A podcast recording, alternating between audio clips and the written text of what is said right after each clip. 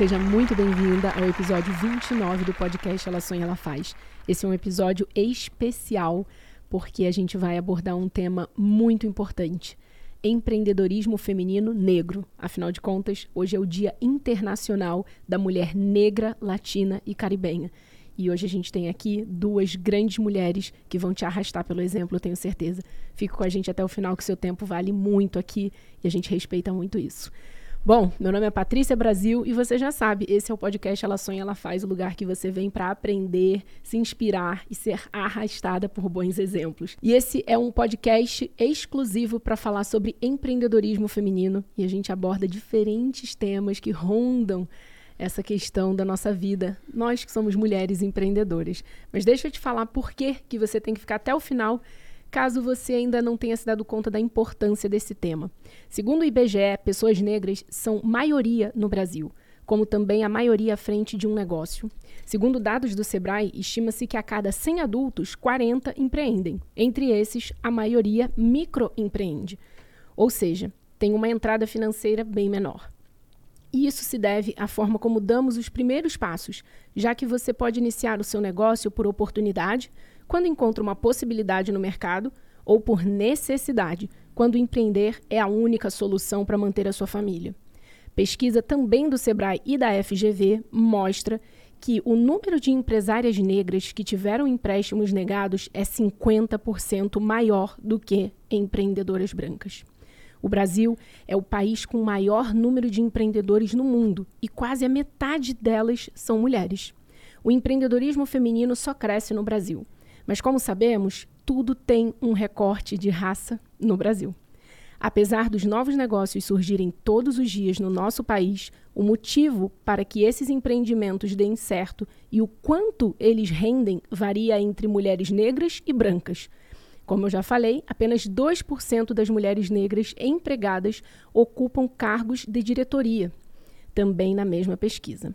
Segundo o relatório especial de empreendedorismo feminino no Brasil do Sebrae, 48% dos microempreendedores individuais, ou seja, MEI, no Brasil, são mulheres e os pequenos negócios representam a esmagadora maioria dos empreendimentos comandados por gestoras no nosso país.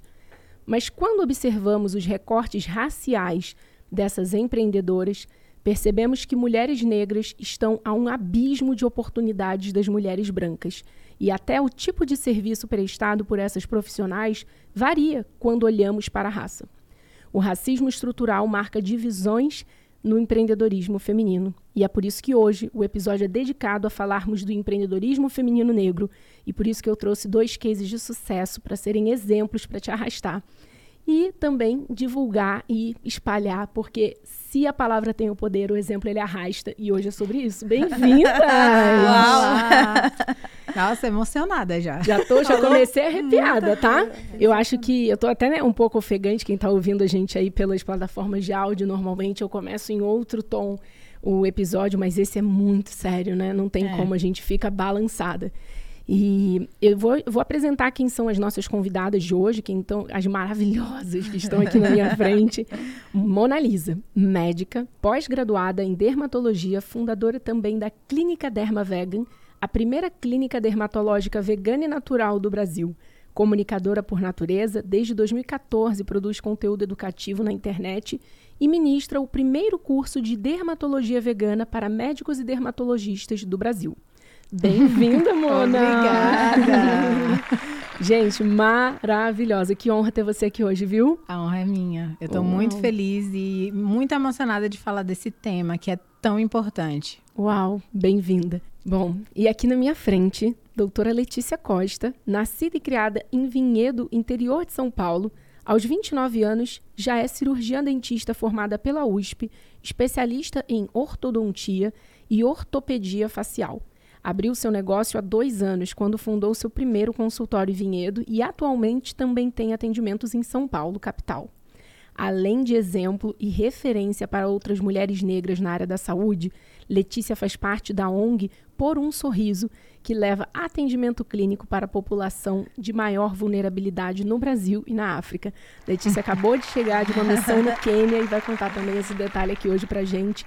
E o tema de hoje Eu já dei um spoiler aqui. Empreendedorismo feminino negro. Eu já quero saber, primeiro, como é ser mulher numa área, né, num setor é, majoritariamente branco e, na maioria das vezes, até elitista. E eu sei que as duas aí, né, fizeram uma ascensão na nossa camada social, digamos assim. Uhum. Bom, quem quer começar para a gente poder falar desse tema? É, é um lugar, de certa forma, de solidão. Eu sinto que é um, um, um lugar que eu sempre me senti sozinha. E quando eu falo com outras empreendedoras negras, elas relatam a mesma coisa. Que não, você não tem outra mulher negra para se conectar naquele ambiente. Óbvio, você pode ter uma empresa com outras mulheres negras e a gente também tem o apoio de familiares, amigos. Mas quando você quer aquela conexão com outra mulher, eu olho assim para Letícia, eu olho para você, a gente tem uma conexão do empreendedorismo. Sim. A gente tem um papo ali para conversar. Total. E no meu lugar e no lugar da maioria das mulheres negras é um ambiente de solidão né, de certa forma. E, por exemplo, quando você estava na faculdade de medicina, acho que é legal, Mona, você trazer é, essa, é, esse histórico, né? Uhum. De dizer onde você estudou, né? De onde você veio, é, como foi é, fazer uma faculdade de medicina, se tinham outras mulheres negras ou negros até na, uhum. sua, na sua faculdade, porque você já relatou que não, não tinha ali um pares que você se olhava e falava, nossa, tô, tô me reconhecendo, uhum. é a minha galera. Como é que é isso? Conta um pouquinho aí da sua história. É, eu sou baiana, né? Eu nasci e fui criada no interior da Bahia, na cidade chamada Barreiras. E desde muito nova eu queria ser médica, muito influenciada por um casal de médicos negros Uau. que sempre ajudavam lá em casa. Se alguém ficasse doente, se precisava de alguma coisa, eles brotavam e forneciam é, serviço de saúde pra gente, né, de forma gratuita pela pela amizade mesmo. E eu sempre, eu, eu, hoje, adulta, que eu percebi isso. Na época, eu, ah, eu quero ser médica porque eu quero ser médica. E aí, desde pequena, eu queria fazer medicina. Mas lá em Barreiras, o ensino não é igual a uma capital. E também meus pais não tinham condição de colocar a gente nas melhores escolas. Então, é, eu, de certa forma, tinha um pouco de, de espaço na parte da, da educação mesmo. Então, meus pais eles já tinham uma noção de que quando eu terminasse o ensino médio, eu tinha que ir para Salvador para fazer um cursinho, para fazer alguma atualização. E eles juntaram dinheiro por anos, de pouquinho Uau. em pouquinho, para poder é, se eu precisasse de um cursinho, eles pudessem pagar o melhor. E eu saí de Barreiras para fazer o cursinho, realmente eu precisei fazer cursinho vestibular, pré-vestibular em Salvador. E aí eu passei na Federal de Alagoas. Me mudei para lá, e Alagoas é no Nordeste, né, do Brasil. E mesmo assim, eu era a única pessoa preta da minha turma. É, na outra turma tinha um menino preto, mas mulher negra era só eu mesmo. E foi assim durante minha faculdade toda. Foi uma ótima faculdade, eu gostei muito, tive amigos, não, não tive outras questões. É muito esse lugar aí da, da solidão mesmo. É o que eu sinto na minha história. E aí eu passei em dermatologia aqui em São Paulo e mesma coisa, dermatologia aí não tinha nenhum negro mesmo. E era quase na, no prédio inteiro. Era aquilo que. Era um era ambiente totalmente branco, assim, totalmente, totalmente. De você estar tá num refeitório e não ter ninguém.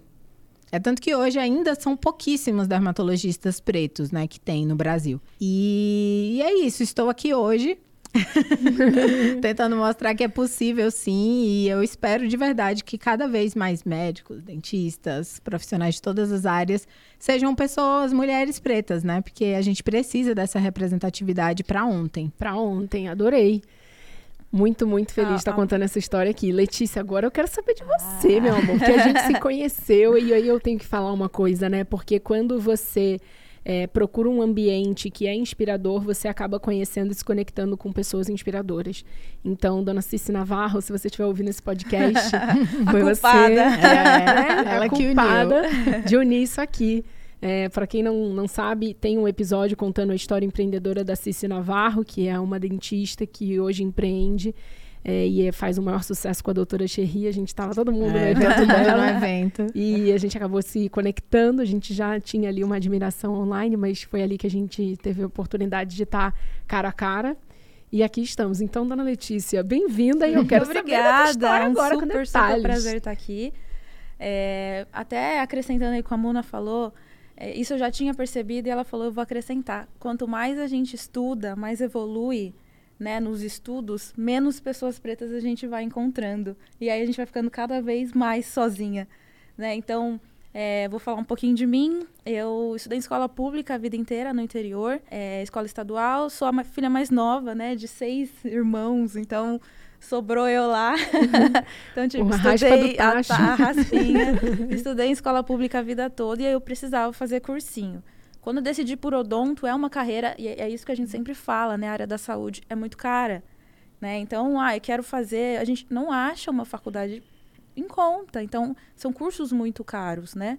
E aí eu conversei em casa, falei, olha, eu quero estudar numa faculdade boa e eu quero fazer cursinho, vamos tentar? Posso tentar? Então, aí a gente decidiu, eu fiz um ano de cursinho, estudei muito, enquanto as pessoas estavam relembrando, eu estava realmente aprendendo tudo, que eu vim de escola pública a vida inteira. Então, no cursinho, eu não saía de casa, meu pai achou que ia ficar doente. Ele falou, você vai ficar doente. E passei, queria fazer pública, queria fazer uma faculdade boa, e eu passei na USP, na Unicamp, e realizei o meu sonho ali. É, Gente, ali- esse é o momento que a É. gente bota palmas É. lentas, porque a gente fala isso com a maior naturalidade. É. A gente não, você, né, dona Letícia, falando isso com a maior naturalidade é um feito, que tem É. gente que estuda em escola particular a vida A inteira, vida inteira e não faz consegue. cursinho um, dois, três anos e não passa numa USP. É. Imagina a Unicamp, Aham. USP de uma vez só e de primeira, né? Daí É vemos. incrível. Foi ralação, incrível. foi ralação. Parabéns. Mas realizei meu sonho ali, era o que eu queria, eu foquei e fui. Deu super certo. Ali eu vivi um sonho. Então eu falo muito isso, e não escondo, da consciência racial, que eu ali não tinha. Uhum. Então eu nasci e cresci numa cidade majoritariamente branca, interior de São Paulo, a parte de tem uva, pessoal italiano. Então ali eu tava num contexto completamente numa bolha que não era, eu sempre soube que eu era negra, mas eu nunca tive essa consciência da importância de se posicionar, de entender mais, de falar mais sobre, né? Então eu vivia a faculdade ali tranquilo, não não tinha essa preocupação. Eu tinha eu, essa solidão, mas eu não sabia, eu não entendia ela. Por Eu quê, lembro que né? quando eu fui fazer matrícula, eh, tinha uma menina negra no banheiro. E aí eu olhei pra ela e falei, nossa, né? Acho tem que- alguém. E ó, e eu não tinha essa consciência. Então me deu um confortinho, assim. Aí eu falei, ah, ela falou, ah, eu sou da África, tô indo embora esse ano. Eu falei, putz. Logo a agora. única que eu já não tenho mais ninguém. Então, durante a faculdade foi mais tranquilo. Eu fui tendo mais essa noção eh, quando eu voltei para. Aí eu entrei no mercado de trabalho.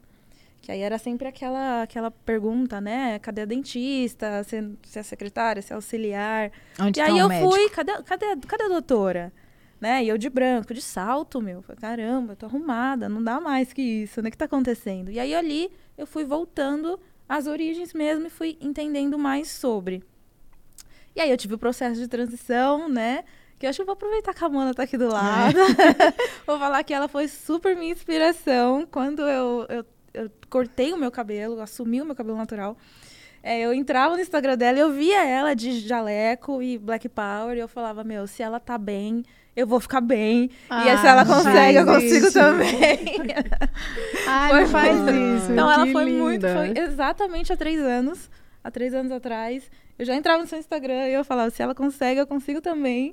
E a gente tá aqui. E é hoje que a gente tá aqui. Tô muito feliz também de estar aqui. Gente, é o que eu falo aqui no podcast Ela Sonha, Ela Faz. A palavra tem o poder, mas o exemplo ele arrasta. Quando você enxerga uma pessoa que está conquistando ou está numa posição que você está almejando, aquilo ali passa a ser Te uma verdade para você e te dá uma força que você tira do âmago do teu interior e você vai fazer aquilo de alguma forma virar realidade na tua vida. Sim. Então é sobre isso, né? Estamos sobre aqui isso. hoje para poder é, daqui a pouco essa mensagem chegar em outras mulheres negras que querem empreender, que estão numa faculdade, que né, querem entrar no mercado de trabalho. E é válido falar que aqui no podcast Ela Sonha, Ela Faz, e no Ela Sonha, Ela Faz como plataforma de empreendedorismo para a mulher como um todo, a gente, fala, a gente preza que empreender não é abrir um CNPJ, não é abrir uma empresa. É você realmente treinar a sua mente para enxergar oportunidades em todas as áreas da sua vida e entregar essas soluções, seja na carreira, na sua vida, nos negócios. E sabe como você vai fazer essa mulher se inspirar? Compartilhando. Já deixa o like nesse vídeo, já joga no grupo das amigas, já pega um corte, posta, reposta, porque esse é um episódio que a gente tem um compromisso de viralizar, hein? é, tem que Bora. fazer. Conta a tua história nos chegar. comentários que a gente vai vir aqui responder também. Muito, muito bom. É, eu quero entrar numa parte agora um pouco mais prática, né? Ah, vocês duas têm, são novas, né? A gente aí, tudo millennium, geração Z, mas tudo milênio. E eu queria entender de fato como que vocês, vindo de, né, de famílias que fizeram um baita esforço para que vocês pudessem acessar a faculdade pública, a primeira coisa que vocês fizeram, como que vocês é, trabalhavam ou se mantinham durante a faculdade, porque essa área da saúde é uma área que eu imagino, eu tenho amigas médicas, mas eu imagino o tamanho da dedicação de vocês para ter uma jornada até dupla para poder conseguir manter a faculdade. Queria que a gente entrasse nesse assunto. Afinal de contas, tem muita mulher que vai ouvir a gente que vai falar, pá, mas como é que elas fizeram durante a faculdade? Eu tô aqui é. fazendo essa pergunta por você. É. Bom, é, o Donto é onde eu fiz, né, era período integral. Então, é, a, a, a, opção lá em casa era, se for odonto, tem que ser em pública. Porque tem, né, tem as particulares de boa qualidade, mas a mensalidade mais o material que eu sabia que ia ter que comprar, né, fica muito pesado. Então, é, todo mês, a gente, todo semestre, a gente tinha uma lista de compras, que vinha o representante das marcas fazer a lista e a gente tinha a parcela aí mensal, que era praticamente uma, uma mensalidade. Né? Então eu, eu estudava o dia todo e meu pai, ele se virava e ajudava tanto na lista quanto na, na, na, na parte de me, me manter lá. Né? À noite a gente fazia estágio, mas dava para fazer em algumas clínicas, mas a gente, eu fazia pelo menos dentro da faculdade, tinha que fazer os horários, né? Então era tudo assim, ainda assim, sendo lista de material e me bancar, era muito mais em conta, muito mais barato do que pagar uma faculdade. Sim. E, e para quem está ouvindo a gente nesse momento aí não tem um, um patrocínio, né? E é legal falar porque você mencionou aqui que a sua família entrou num acordo. Sim. Se, te, se você quiser fazer essa faculdade, Sim. tem que ser pública. Porque Sim. aí depois eles seguram os pontos de um Sim. lado e você cumpriu com o seu combinado, que era passar numa faculdade pública. Uhum. Mas para quem não tem o patrocínio, existem hoje diversas maneiras de você conseguir viabilizar isso tem é, fundos de investimentos Sim. que apoiam estudantes negros. A própria faculdade. A própria faculdade. É, então, assim, não, é, esse é o exemplo da Letícia. Sim. Não precisa ser igual ao seu. Tem Sim. restaurante universitário, tem ou a moradia na, na faculdade. faculdade. Perfeito. Então, assim, o importante é entrar, gente. Entra. Sim. O resto dá na, pra fazer. Nas dá listas de materiais, quem tinha mais dificuldade, a gente tinha uma, uma galera que organizava isso falava com a dental, que tinha um, um acordo para as pessoas que realmente tinham necessidade. A gente se ajudava ali no, nesse pessoal. Maravilha. É. E você, Mona? Comigo foi? foi? muito parecido com a Leti, principalmente no início, porque realmente fazer faculdade de medicina particular não era uma possibilidade. Meus pais, eles realmente demoraram anos para juntar um, para eu cursar um ano de cursinho. E ainda foi difícil. Então, depois desse um ano, já ficou bem complicado. Então, eu, como eu tive, eu ainda tive um custo extra que foi mudar de estado. Exato. Então, Você eu, saiu da Bahia e foi para Alagoas. Exato. Aí minha irmã foi também, porque minha irmã passou em direito em Alagoas também. E aí a gente começou a morar numa república. A gente morava em quatro pessoas.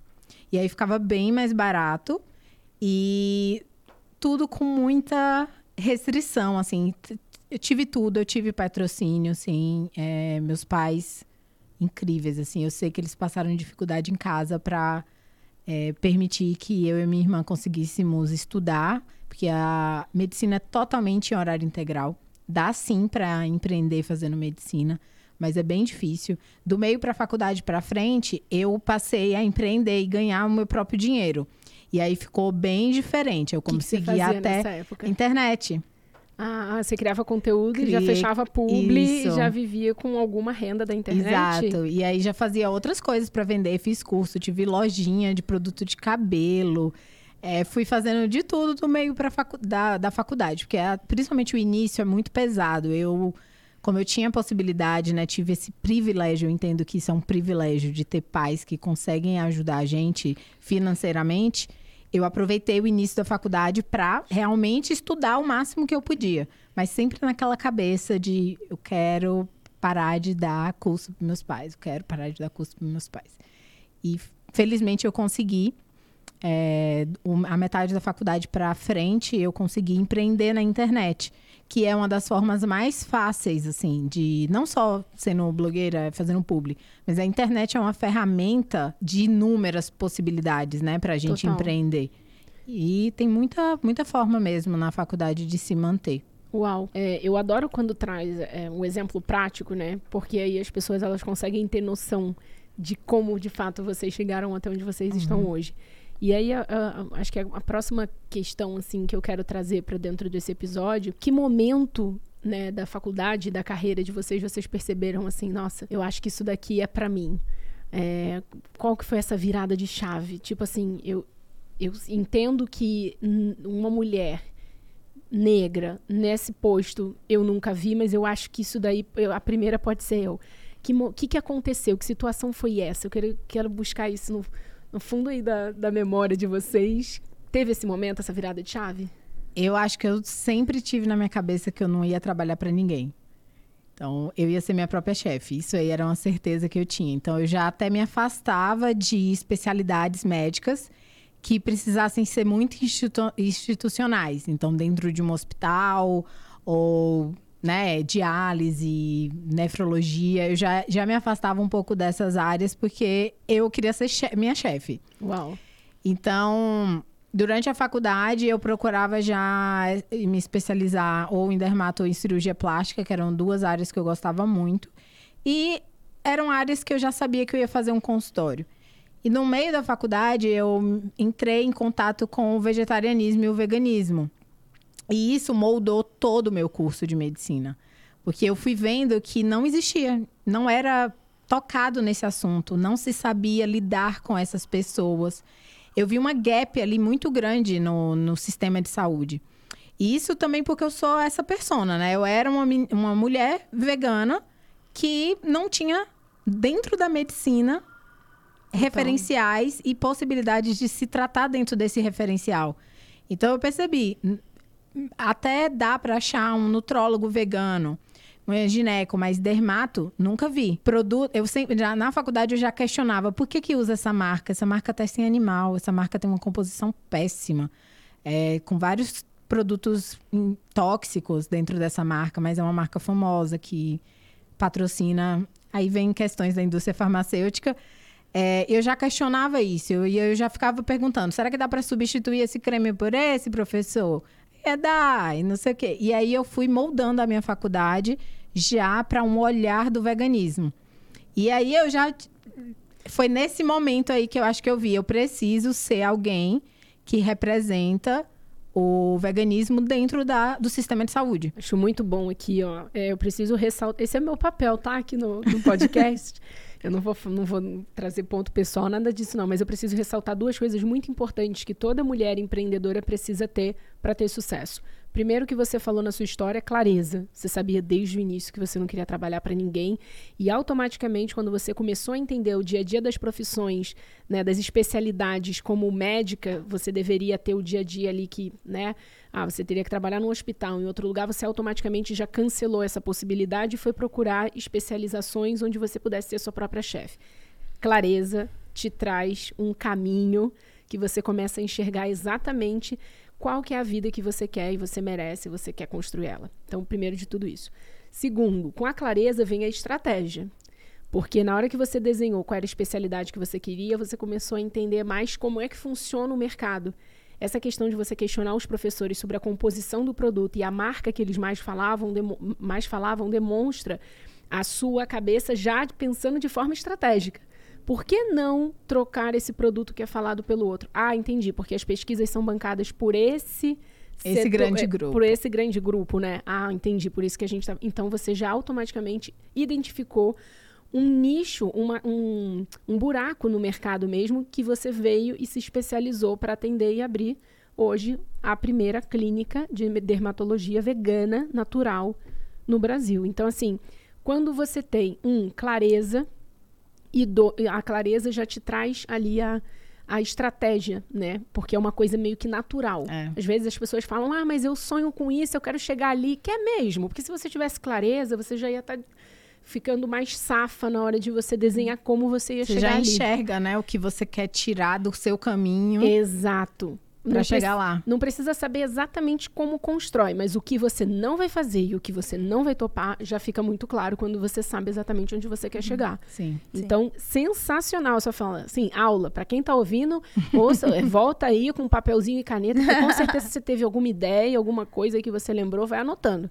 Lê, me conta, tua virada de chave, qual foi? É, em casa, meu pai, ele mexe com construção, então a vida inteira ele, ele é empreendedor desde que ele quando ele tinha 18 anos, ele, enquanto ele pegava uma obra, ele pegava um, uma roça lá para carpir, colocava gente para carpir para ele e não sei o quê. O que, que é então, é carpir? Carpir? Não sei. É, carpir? Não. É, tirar mato do, do de... Ah, ah é, capinar? Capinar. capinar. Pode. Ah, no interior já carpir. Pode ser. Adoro. Então, ele, ele, já empreendia, ele tinha o trabalho dele, mas ele empreitava já outros serviços, isso com 18 anos. E Uau. ele sempre. Então, ele era servente de pedreiro, passou para ser pedreiro, começou a empreitar obra, abriu uma empresa. Então, a vida dele foi isso, crescendo é, dentro dessa mesma área. Então, ele sempre falava duas coisas. É, escolhe alguma coisa que você não tenha um chefe, para você fazer seu horário, para você ter liberdade. Isso ele sempre falou. E ele sempre isso ele incentivou todos os irmãos, né? Então, meus irmãos, meu, todos os irmãos ali, a gente. Todos os outros cinco. Os pouca outros gente. vários. Pouca gente Pouca. na casa dela, né? O Natal deve ser Sim, animado. É cheio de gente. Então ele sempre incentivou. E aí, quando eu tava na dúvida, ele falou: não, dentista você consegue fazer seu consultório, né? Criar sua clientela. Eu falei, bom, legal, vou para essa área. E aí, é, eu, eu, quando eu me formei, eu trabalhava como clínica mesmo, né? Nas, em algumas clínicas por aí. E gostava, eu gostava, eu sentava, atendia, fazia o procedimento clínico. E aí surgiu a oportunidade de eu comprar a sala que eu atendia. E aí surgiu uma oportunidade num momento muito bom que eu tinha acabado, foi justamente no mês que eu tinha acabado minha especialização, que é outro custo, né, tempo, que eu estava fora estudando. Aí eu consegui, eu tinha um dinheiro guardado, e aí ela fez com preço muito, muito melhor, porque ela, tava, ela não estava atendendo, pandemia, ela já, né? Deu tudo muito certo. Eu falei, é isso. E fui. E aí eu comecei a girar, fazer o meu negócio, reformar a sala tal. E ali que eu falei, meu Deus, eu gosto muito disso. É isso que eu gosto. Eu gosto de ser dentista, mas eu gosto de falar com o paciente, eu gosto de fazer obra, eu gosto de, de, de pagar a conta e falar. eu falei, cara, é isso que eu gosto. Minha vida é muito mais emocionante. E aí, depois de um ano, eu já, já troquei de consultório. Então, aí, quando eu comecei, então, eu precisei começar para saber que era isso que foi a chave que virou. Olha que engraçado, né? Não foi Uau. uma coisa antes. Eu comecei, aí eu falei, nossa, tô apaixonada. É isso. É isso. É isso. E eu adoro, porque quando você fala, tem alguns pontos que eu já vejo de cara, assim, por que, que você tá com esse brilho no olho, esse sorriso largo, porque você, primeiro, ama o que faz, tá nítido, tá claro as duas, tá? Desde a hora que vocês entraram na porta do estúdio, eu já sabia. Essas daí são felizes no que fazem no dia a dia.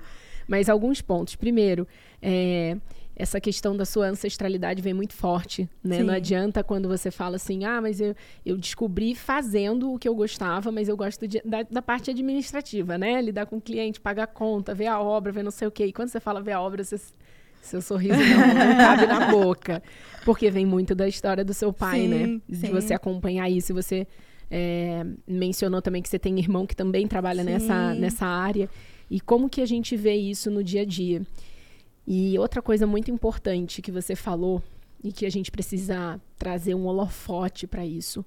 É quando você mencionou que foi no dia a dia que você descobriu que você amava a tua profissão. Uhum.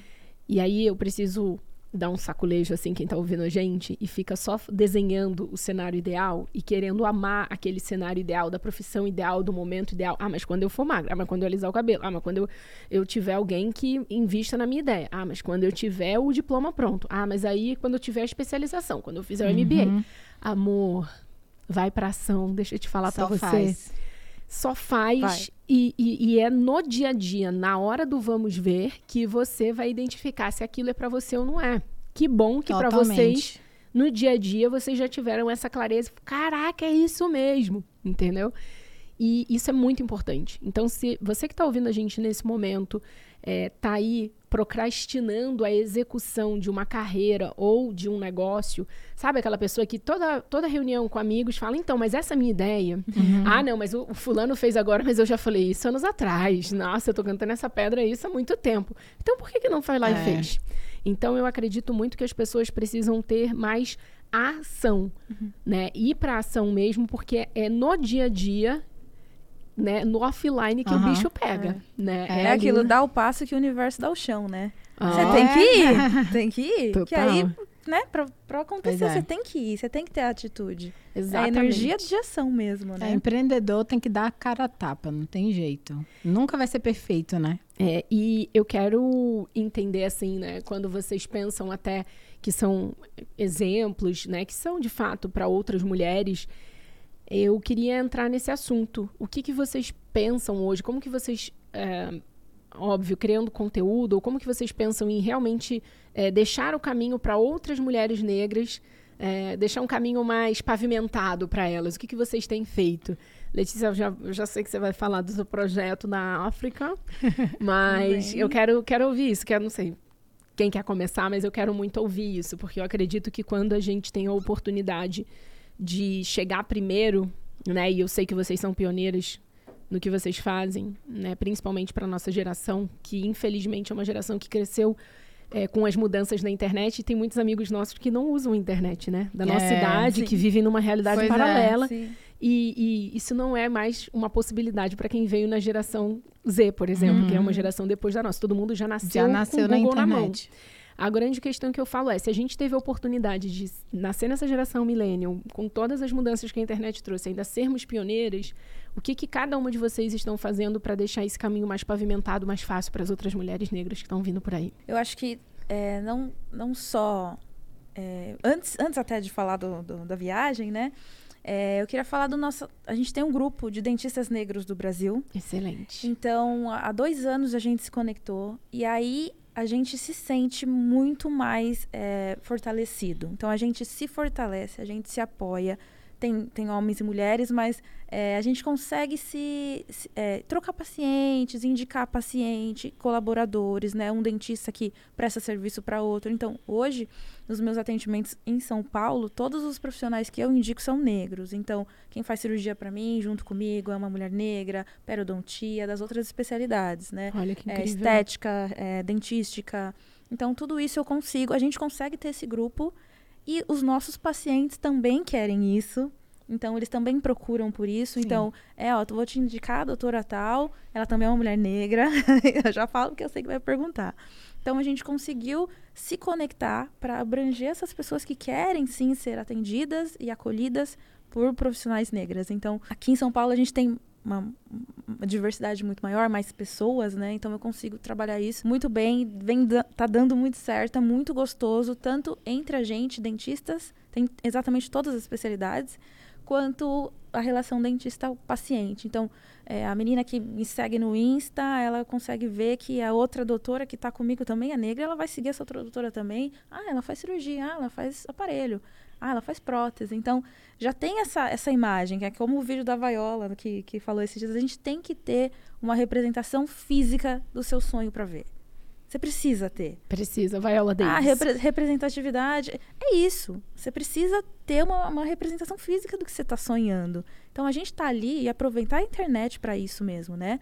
Eu demorei. Perto de vocês, eu demorei. São dois anos que eu tô, que eu tô na internet. E aí, porque eu falei, meu Deus, eu preciso. Estão vindo me perguntar, não tenho nada aqui, eu preciso usar isso para atingir essas pessoas. E aí tudo mudou, Total. tudo cresceu e eu tô super realizada com tudo isso. Isso tá funcionando muito bem. E conta um pouquinho do projeto social também, que você faz parte hoje, né, da ONG.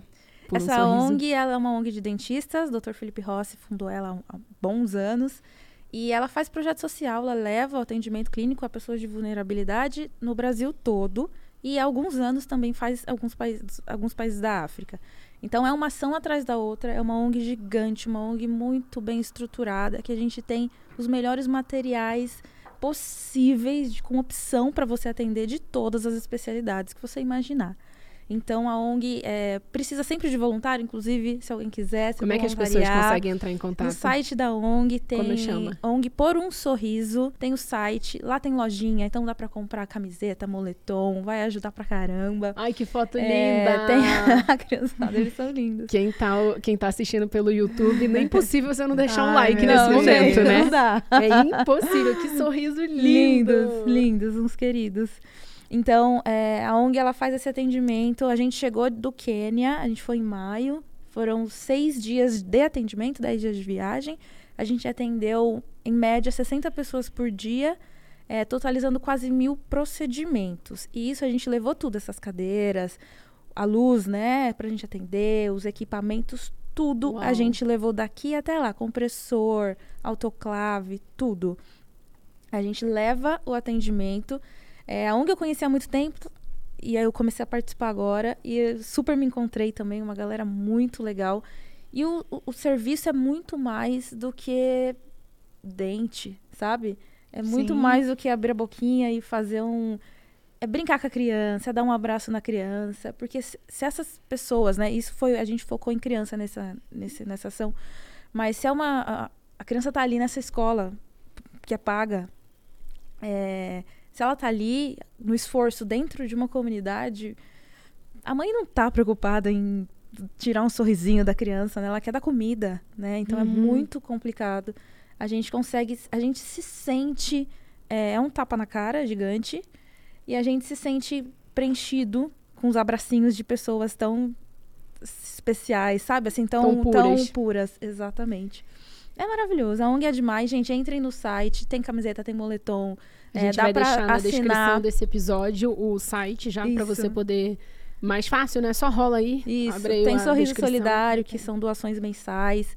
Então, a, a ONG sobrevive dessas doações e da, dos patrocínios das grandes empresas, né? Olha que bacana. A galera A toda aqui foi na. Na, tru, na 20, turma. 26 pessoas estávamos. 26 pessoas. É, e o, o lá de cima é o dono da ONG, Dr. Felipe. Que é um demais, queridíssimo também. Que demais. Que incrível. Foi Fenomenal. demais. Maravilhoso. E você é a representatividade aí, né?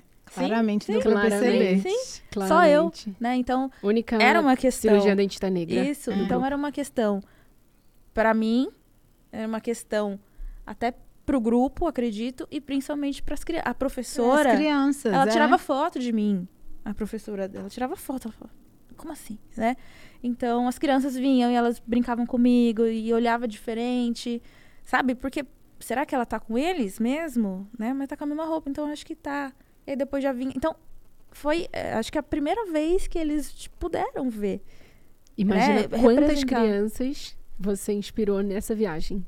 De poder enxergar Sim, que esse totalmente. lugar Sim, de doutora sim. também é pra elas. Foi o que aconteceu lá. comigo.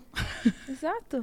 Era de ver, né? Sim, Quando você, você, viu o O casal. casal. Exatamente. Então, quando, quando você tem essa, essa manifestação física, né? Você consegue é, materializar aquilo, né? Então, é, elas vinham, perguntavam, mas era muito engraçado quando elas ficavam olhando. E a, esco- a, a ONG já tinha ido lá uma vez, naquela escolinha. Então, eles, alguns já conheciam, ia lá e brincava.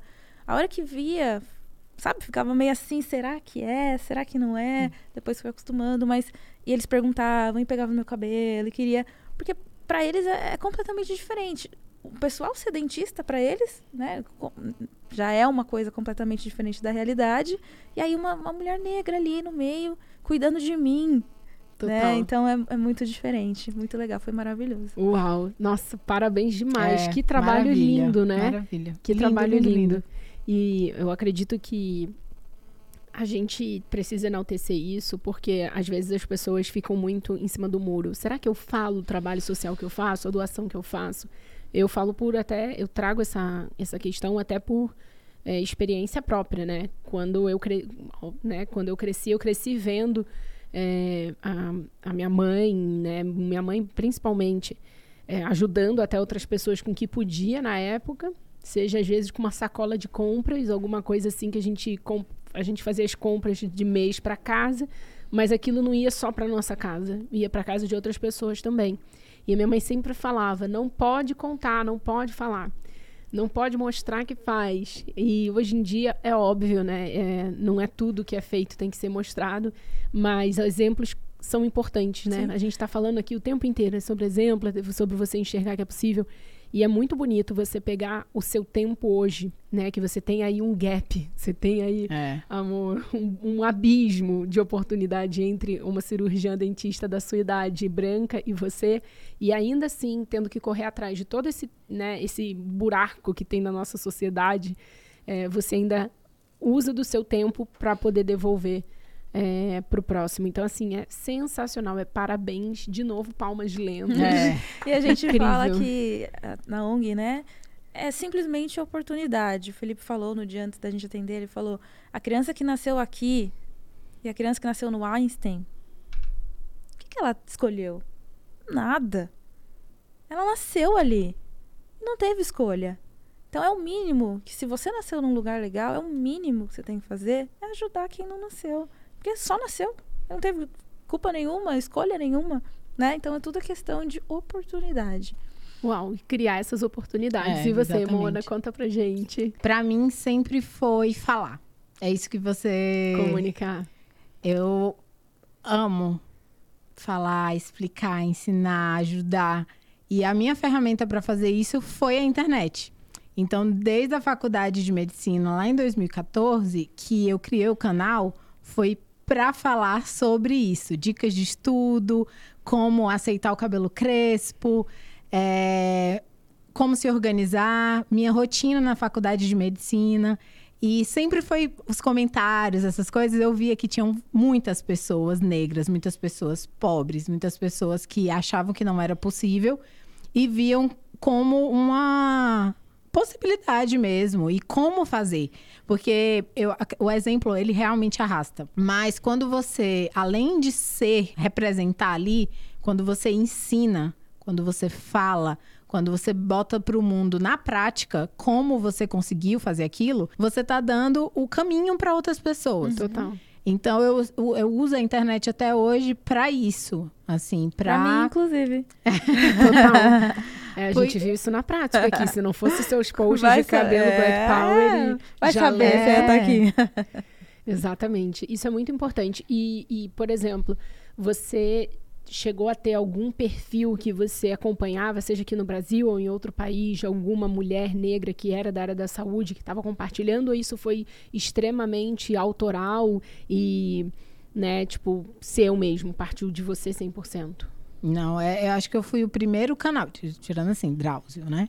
Eu fui o, o O Drauzio é. Varela, acho que ele já tá com Já as tá, décadas é, um no. YouTube, ele lá nasceu no YouTube já. Mas eu fui o primeiro canal de de que se fala de medvlog, né? De medicina é, mais informal, assim, para mostrar o dia a dia da, do- da, da faculdade de medicina. E hoje já tem uma geração aí de pessoas, mas eu fui uma da primeira, junto com outra amiga minha, que também começou muito cedo, mais ou menos na mesma época.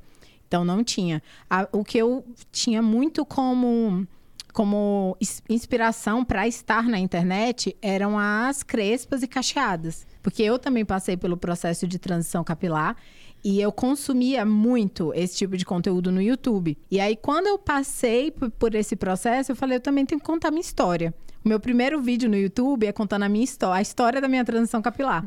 Essa, essa virou uma trend, né? No ano ali de 2016, exato, 17. exato. Eu assistia todos e via as histórias e como arrumar, como cuidar. E isso que a beleza, né? Falar da beleza, hoje eu na dermatologia, eu tenho muita consciência disso. Que beleza não é futilidade. Beleza empodera. Beleza faz com que você ache, acredite que você consiga tudo. Porque uma pessoa sem autoestima, ela é uma pessoa enfraquecida. Ela acha que ela não consegue, que ela não pode, então ela não vai atrás. Então, você empoderar Perfeito. aquelas pessoas dentro dos seus próprios corpos, não modificar, mas empoderá-las nos seus próprios corpos, faz com que as pessoas vão atrás dos seus sonhos. Então, Uau. falar sobre cabelo crespo na internet não é futilidade, né? É, é falar e mostrar outras coisas por trás disso. Nossa, muito É interessante. empoderamento. Eu lembro que, bom, no- o ano era 2016 e eu tava ainda. é, bom, para quem não chegou aqui agora do, do Ela Sonha Ela Faz, ela- eu fundei o Ela Sonha Ela Faz em 2018, mas já vinha aí de quase uma década empreendendo. Um dos negócios foi o Grupo It Brasil, que foi bem pioneiro na conexão entre marcas e influenciadores digitais. Aí desde 2013, 2014 a gente já fazia isso. E o- eu lembro que em 2016 teve um grande boom das marcas é, de beleza, né? As mais bambambãs do mercado, as maiores, é, fazerem produtos para mulheres cacheadas por causa do boom que as mulheres negras estavam fazendo no YouTube na época. Sim. Então tem várias mulheres que eu amo e acompanho desde então e que muitas a gente teve a oportunidade de trabalhar em contratos anuais. É, eu lembro que a gente chegou a fazer uma ação na época para Niele, que é uma marca que eu amo porque eu sei que é de Nova Iguaçu e eu nasci ali do lado, cresci em Nova Iguaçu e passei na, na frente da fábrica praticamente a infância inteira, caminho da escola. E eu lembro que quando eu pude decidir, junto à diretoria da empresa, é, que influenciadoras iriam ter um contrato anual, e eu via o que estava acontecendo na realidade da vida dessas meninas com um contrato anual com uma marca desse tamanho. Para quem não conhece, a Niele foi uma marca que o- a L'Oréal, né, que é a gigante da beleza no mundo inteiro, comprou por quase um bi de real. É, tô falando de um bilhão, tá, gente, de reais. então, assim, é uma marca gigante. Eu adoro a história do fundador lá do Daniel de Jesus. É, a filha dele eu acompanho na rede social até hoje, a Daniele, que eles estão com outra marca já. Mas uma coisa muito interessante foi poder acompanhar naquela época mulheres de diferentes estados é, comprando casa própria, É. mudando a realidade da família. E quando eu falo mudar a realidade, é, desde comer melhor, né, poder comer carne todo dia da semana, ou poder, né, botar um- o, o filho numa creche ou numa escola particular, até realmente a mulher se sentir dona daquela situação e falar, ah, eu consegui aqui, então eu posso muito mais. Sim. Então, esse ano de 2016 marcou muito para mim, porque eu vivi aí a era das cacheadas, tanto de consumir o conteúdo, porque é super divertido, eu me identifico um monte, até também é, olhar o que, que o dinheiro nas mãos de uma mulher negra pode fazer por ela e pela família dela, né? Porque é diferente de... A gente tem alguns dados, é, a, por que, que a mulher né, já é maioria empreendendo principalmente aqui no Brasil. Então, porque a mulher na hora que ela começa a ganhar dinheiro, esse dinheiro ele não muda só a vida dela. Ela, é, esse dinheiro muda a vida da família, dos parentes, da família direta e indireta, dos amigos próximos. E do homem, não, né? Ele, a gente, mais do que tem um milhão de exemplos aí na rede social, é só você ver. Quantos homens que você viu que ganhou realmente dinheiro nos últimos anos e a vida de quem que eles mudaram? Deles. deles, né? Então, assim, é uma- muito comum isso acontecer. Então, é, esse, esse tema, para mim, de criar conteúdo para você falar e se empoderar através da beleza é fundamental. É muito bacana o que você faz. E aí eu quero dizer, é, tem alguma história que você quer compartilhar, de algum comentário, de algum DM que chegou para você, de uma história que vale a pena ser compartilhada aqui, de alguma mulher que te mandou?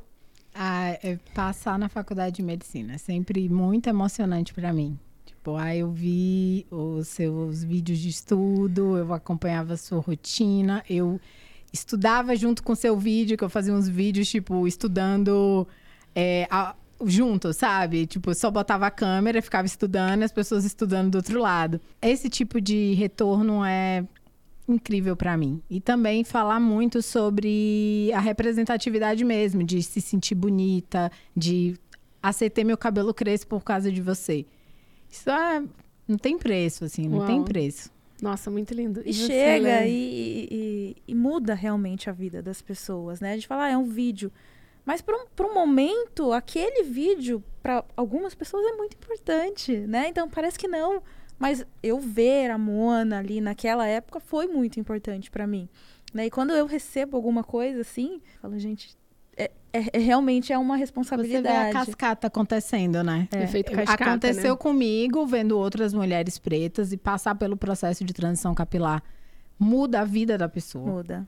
Muda, muda a Nasce vida. outra mulher Nasce junto. outra mulher junto com o cabelo. Nasce. Uau. De verdade. E aí, vai fazendo essa cascata. Minha irmã aceitou o cabelo crespo dela, parou e fez. perdeu vários traumas em relação a à fisionomia preta que ela tinha. No processo de transição capilar, ela se empoderou de uma forma tão linda que traços dela que ela odiava a vida inteira, ela passou a amar. Uau. E ela agradeceu por nunca ter modificado. Então, assim, a transição capilar é uma coisa muito forte. É. Muito forte.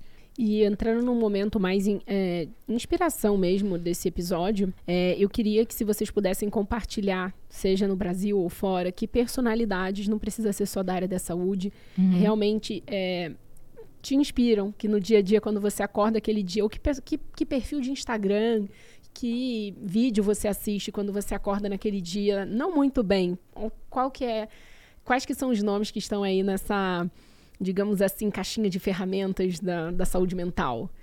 Que é- eu acho Sim. que é importante a gente deixar essa dica aqui para quem tá ouvindo. É, da rotina, né? De ter inspirações. Ah, eu, eu sigo muitas mulheres e de várias, vários lugares e vários nichos completamente Sim. diferentes. É, tem uma, uma dermatologista que ela é totalmente o oposto de mim. Totalmente. E ela é a pessoa que mais me inspira na dermatologia. Assim, eu acho Qual que é- Thais Campbell. Ah, demais. Ela é impressionante como ela, ela é uma empreendedora incrível. O estilo da dermatologia dela é completamente diferente do meu, mas somos conectadas de alguma forma por conta do empreendedorismo. Então é alguém que eu sigo assim todos os dias. Que incrível. E é legal a gente ter essa, esse filtro também, né? De quem a gente. Do que e de quem a gente vai consumir as coisas, né? É, Isso totalmente. é muito importante. Isso é muito importante. Eu vejo muito, muita gente seguindo muitos perfis assim. Que não te trazem nenhum e só, benefício. né? Assim, não tem um- uma, uma coisa que te acrescente Hum. em várias áreas. Então, eu tenho uma galera que eu sigo, que eu, que eu vejo que é inspiração na, na mídia digital mesmo, que eu falo, putz, essa pessoa posta mesmo, todo dia produz um conteúdo legal, que a gente usa para se inspirar. E tem na área de odontologia Hum. também, que eu gosto de, de acompanhar casos clínicos também, na parte de ortodontia. Gente, vocês Mas não querem de deixar todas- o nome das Vou- pessoas, vou não? Pode deixar. falar aqui Pode, pra O gente. pode falar. principal, assim, a pessoa que mais me inspira na internet chama Ana Paula Chongani. ela é uma empreendedora raiz. Assim, ela tem vários negócios. Ela tem um ateliê junto com a mãe dela, que é uma coisa incrível. Lá na clínica eu dou uma bolsinha, uma necessaire, toda feita à mão, é do ateliê Chongani. É uma inspiração diária. Ela começou a fazer exercício todo dia, eu já tô lá, vou fazer também. Então, é, é um- ela é incrível. Pra qualquer pessoa seguir a Shongani é maravilhoso. Ai, que incrível. Ela é perfeita, querida. É, não conheço ainda, já vou passar a seguir daqui a Pode pouco. Sim, chama sim. ela aqui que você vai ficar. Com certeza. Ela fala, todo mundo cala a boca. Eita. Sério, a Shongani é incrível. Super empoderada. A mãe dela também. A mãe dela é maravilhosa. Gente, já vou ter que trazer podcast da Sela traz, traz ela, com certeza. O convite tá feito, hein? Quero vocês aqui. Com Ana Paula e mãe. e você, Lê, que nomes assim as pessoas devem seguir pra se inspirar assim como você se inspira? Olha, eu gosto muito. Eu gosto da Magavilhas. Ela é Ah. uma incrível, é minha paciente também. E ela é exatamente aquilo. Então, alta astral, quando eu quero elevar o astral e ela pulando jump. e Ela, eu falo, então vamos, vamos. Ela é muito legal, ela é uma queridíssima. É, a Shongani também é super querida, sigo também todo dia. A parte de odontologia, tem o Dr. Felipe Rossi, que é o dono da ONG, eu também todo mundo segue, ele sempre fala, dá umas porradas, principalmente do- da- dessa nova geração de dentista que vem aí querendo só Dá o likes, close. É. só aparecer de, de salto com um lustre gigante, assim. Aham. Então, assim, ele dá essa. A odontologia não é isso. Né? A odontologia é você cuidar do próximo e não fazer um, um post bonito, né? É, de gourmetizou o negócio e, e cadê a qualidade? Então, para os dentistas, eu acho fundamental ter essa. O Hirata também, que é um dentista oriental, que, que eles estão sempre juntos, assim, eu acho demais. Que legal, adorei. Onde que as pessoas acham vocês nas redes sociais? É, eu tô no YouTube com o canal Monalisa Nunes. Minha principal plataforma hoje é o Instagram. Tem o Instagram Mona, Monalisa Nunes com dois N's. E também tem o Instagram da minha clínica, que a gente faz conteúdo diverso, não é sobre a clínica. A gente faz conteúdo de todos os âmbitos da, do bem-estar, que é a Clínica Derma Viga. Derman Vegan. Aí, pessoal, a gente vai deixar todos esses links aqui na descrição para você poder clicar mais fácil. E você, Lê? Meu Insta, posto lá, tô sempre com a carinha lá, faço conteúdo de odontologia, principalmente, da, da minha especialidade, que é a ortodontia, doutora Letícia Costa. Maravilhosa! Meu povo, eu só posso agradecer a presença dessas duas maravilhosas. É, esse é um dia que a gente tem que enaltecer cada vez mais a mulher é, negra e principalmente a mulher negra empreendedora, tá? Porque a gente viu os números que a gente tem no Brasil hoje, no mundo, e se a gente realmente tiver o direcionamento e, e, e a representação do que a gente quer ser, é questão de tempo, porque a gente vai chegar lá, não é? É isso. Estamos trabalhando para isso. Estamos trabalhando para isso. É, quero agradecer a presença de vocês. É, muito, muito, muito, muito obrigada por pararem as agendas para a gente poder fazer essa gravação, porque eu sei que né, o consultório de vocês está lotado. Daqui a pouco a gente vai se ver também, porque eu já quero ser paciente das duas. e é sobre isso. Meu povo, esse é um episódio muito especial. Então, se você chegou até aqui, esse é um momento que você faz a sua parte. Você vai compartilhar esse vídeo, você vai dar o like, você vai se inscrever no canal do YouTube do Ela Sonha, Ela Faz. Se você estiver ouvindo, em, em, passeando com seu cachorro enquanto isso, ou estiver ouvindo no carro, não tem problema. Para um minutinho aí quando der e dá cinco estrelas no nosso podcast aí no perfil no Spotify ou na Apple ou na Deezer, onde você estiver ouvindo a gente. É uma honra poder falar com mulheres tão inspiradoras quanto vocês aqui hoje, porque é, a gente falou muito sobre o exemplo arrastar e que tenham mais exemplos para a gente poder trazer aqui, porque o Ela Sonha, Ela Faz é sobre isso. É sobre a gente não só formar a próxima geração de mulheres fortes, empreendedoras e donas da própria vida e que se empoderam de todos os lados, mas também de mulheres que têm propósito de deixar algo para o próximo. E acho que a gente está aqui na frente de duas mulheres que fazem isso muito bem. É, muito, muito obrigada. E eu vejo você no próximo episódio do podcast Ela Sonha, Ela Faz. Obrigada. Ah, Gostaram? Amei. Ai, amei. Muito obrigada pelo convite. Foi uma honra estar aqui com você. Incrível. Acabei de conhecer e é maravilhosa. E a Mona, que admiro há anos. Então, eu tô super feliz. E é isso, a gente segue aí tentando dar cada vez mais exemplo e arrastar mais pessoas. Total, e a Mona, maravilhosa. Muito obrigada. Eu já segui a Patrícia desde 2014, sei Ai, lá, por Deus. causa do Grupo de Brasil. Eita. Desde 2016, eu acho. E estou muito feliz, assim, muito feliz mesmo, muito honrada. Você já era uma inspiração. Agora mais Parabéns, que migas. Viu? Parabéns. mais que migas. Mais que migas. é, eu acredito que a gente vai continuar fazendo um trabalho muito transformador para as mulheres quando a gente se junta, né? Sim. E o, esse espaço do podcast Ela Sonha, Ela Faz é para isso. É para a gente poder se unir e sair daqui mais forte do que a gente chegou. Você também que está vendo a gente desse uhum. lado. Por isso que na tela tem aí o QR Code do Ela Sonha, Ela Faz. É, a gente tem aí algumas surpresas ao longo do ano para você, mas eu já falo para você dar um save the date, dia 19 de novembro de 2022. Esse é um dia que você vai querer estar tá presencialmente comigo e com mulheres poderosas. Ah. Hashtag spoiler, eu não posso falar ainda. Tá bom? Mas já salva na sua agenda e continua acompanhando. Toda segunda-feira tem um episódio novo do podcast Ela Sonha, Ela Faz em todas as plataformas. E o QR Code leva aí para o nosso canal do Telegram para você poder sugerir pauta, comentar, tirar dúvida. A gente tem ali toda uma movimentação. É isso, mulherada. Amei. Parabéns pelo Amei. trabalho. Demais. Parabéns. Obrigada, obrigada, viu? Obrigada. obrigada. Beijo. Meu povo, vejo você no próximo episódio. Um prazer estar aqui com você sempre. Beijo. Ué, você ainda tá aí? Ah, já sei. Você quer garantir o seu livro Ela Sonha, Ela Faz, né? Pois é, essa versão tá esgotada, mas tem a versão de audiobook, onde eu mesma narro essa história. Ficou curiosa? Link na bio. Vai? Até o próximo